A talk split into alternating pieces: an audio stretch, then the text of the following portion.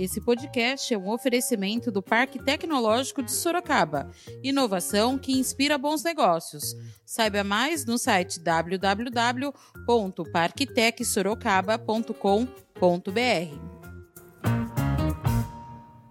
Estabelecimentos comerciais de qualquer tamanho que, a partir do dia 1 de julho, no estado de São Paulo, forem flagrados pela vigilância sanitária com a presença de pessoas sem a utilização de máscara, serão multados em 5 mil reais por pessoa e por vez. Uma multa para pessoas físicas flagradas sem máscara em espaços públicos. A multa é de 500 reais. O governador João Dória anunciou nesta segunda-feira, dia 29, mais uma medida para reforçar a prevenção contra o coronavírus.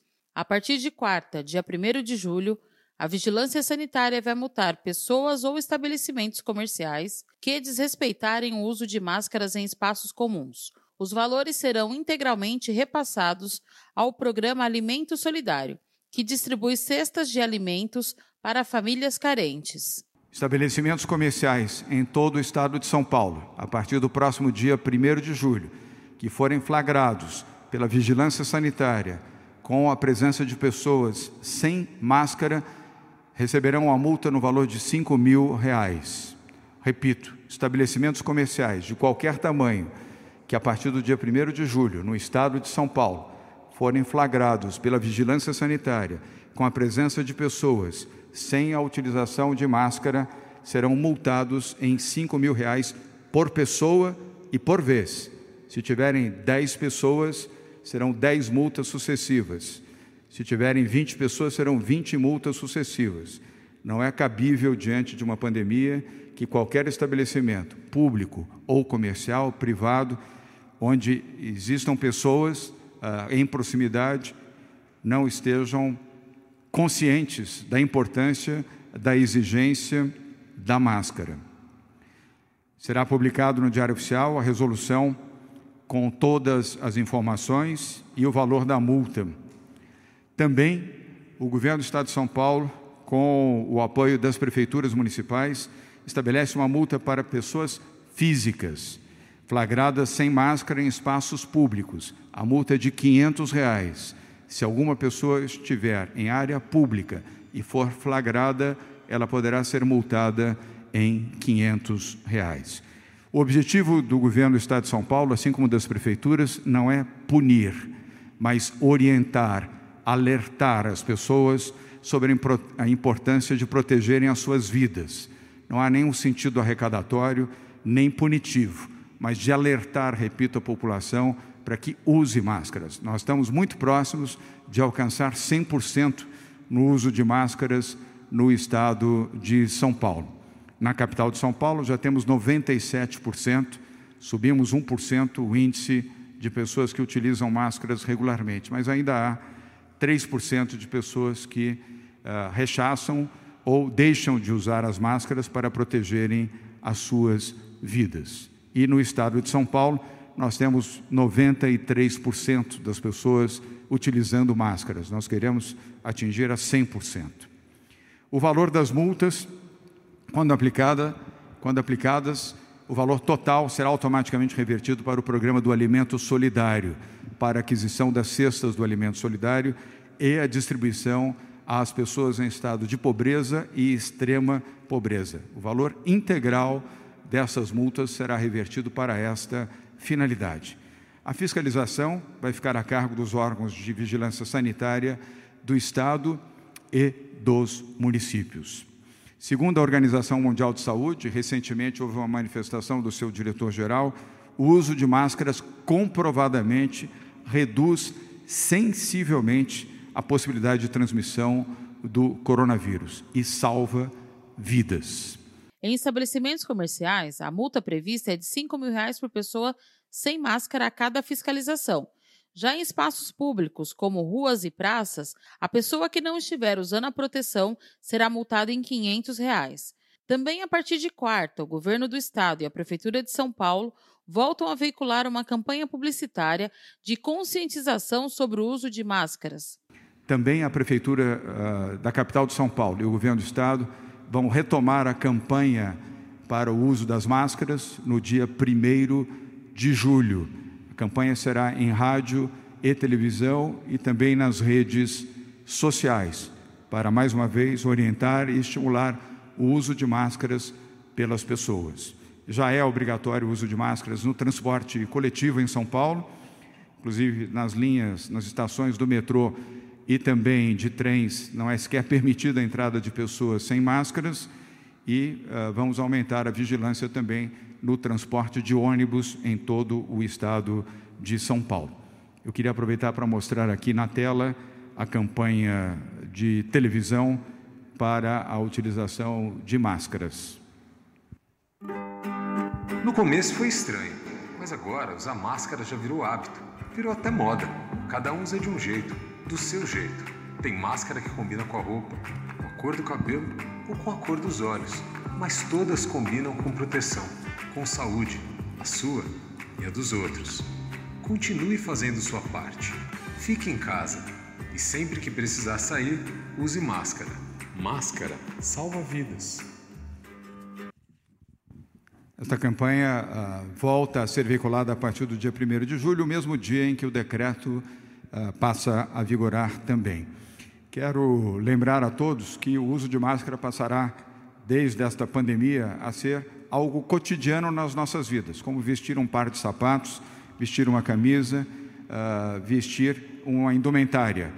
As pessoas terão que usar máscaras até que tenhamos a vacina, a vacinação feita na totalidade da população brasileira. Portanto, o uso de máscaras passa a ser algo da vida cotidiana de todos nós pelos longos meses que ainda temos pela frente até a chegada definitiva da vacina e a aplicação da vacina. Por isso, ah, a indução, a sugestão, a recomendação para que as máscaras sejam utilizadas. E nós vamos também ter blitz educativas em todo o estado de São Paulo, com a vigilância sanitária do estado e a vigilância sanitária dos municípios para orientação às pessoas no uso de máscaras.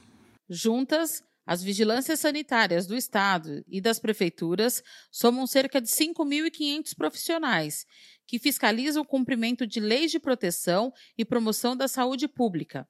A definição da multa pela ausência de máscaras tem como objetivo a conscientização da importância da proteção facial individual em favor de toda a sociedade.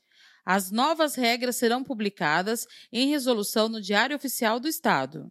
Na coletiva, o governador também falou sobre as vagas de UTI do estado de São Paulo, que, de acordo com João Dória, criou mais vagas do que toda a história do SUS. Há três meses, nesses 90 dias uh, da pandemia, o governo do estado de São Paulo criou mais vagas de UTI do que toda a história do SUS em São Paulo. E este será um legado para a saúde pública do estado de São Paulo no período pós-pandemia.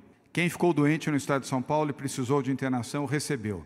Ninguém ficou para trás. Nenhum brasileiro de São Paulo enfrentou dificuldade de ser atendido no sistema público de saúde, seja municipal, seja estadual. Não tivemos colapso, não temos e não teremos em São Paulo.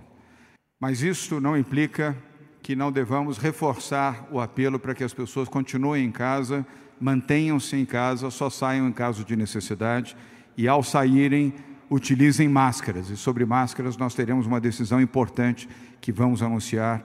A higiene pessoal também é muito importante, com a utilização de álcool em gel e lavar as mãos constantemente. E o governador falou também sobre o andamento da Coronavac, a vacina que vai combater a Covid-19 e está em estágio avançado de testes. Falando sobre vacina, quero registrar que nós estamos aguardando para esta semana a aprovação final da Anvisa para que o Instituto Butantan inicie imediatamente os testes clínicos, a terceira fase da Coronavac, da vacina do Instituto Butantan com a Sinovac, o laboratório chinês com o qual temos acordo. São 9 mil voluntários já cadastrados e nós estamos apenas aguardando a autorização da Anvisa. E eu volto a repetir, tenho certeza de que a Anvisa o fará esta semana. O Ministério da Saúde deu um passo importante, nós queremos cumprimentá-lo por ter feito o acordo para a compra e produção da vacina de Oxford, juntamente com o laboratório britânico AstraZeneca. Também começam esta semana as pesquisas com os testes clínicos com 5 mil voluntários da vacina de Oxford. Quanto mais vacinas testadas e aprovadas, melhor. Teremos maior produção, maior capacidade de atendimento à população brasileira e com mais velocidade. Nós não estamos numa competição para ver quem faz primeiro a vacina. Nós estamos numa competição pela vida. A importância das duas vacinas é para preservarmos vidas. A vacina do Butantan, a vacina de Oxford, ambas vão ajudar a salvar milhões de brasileiros.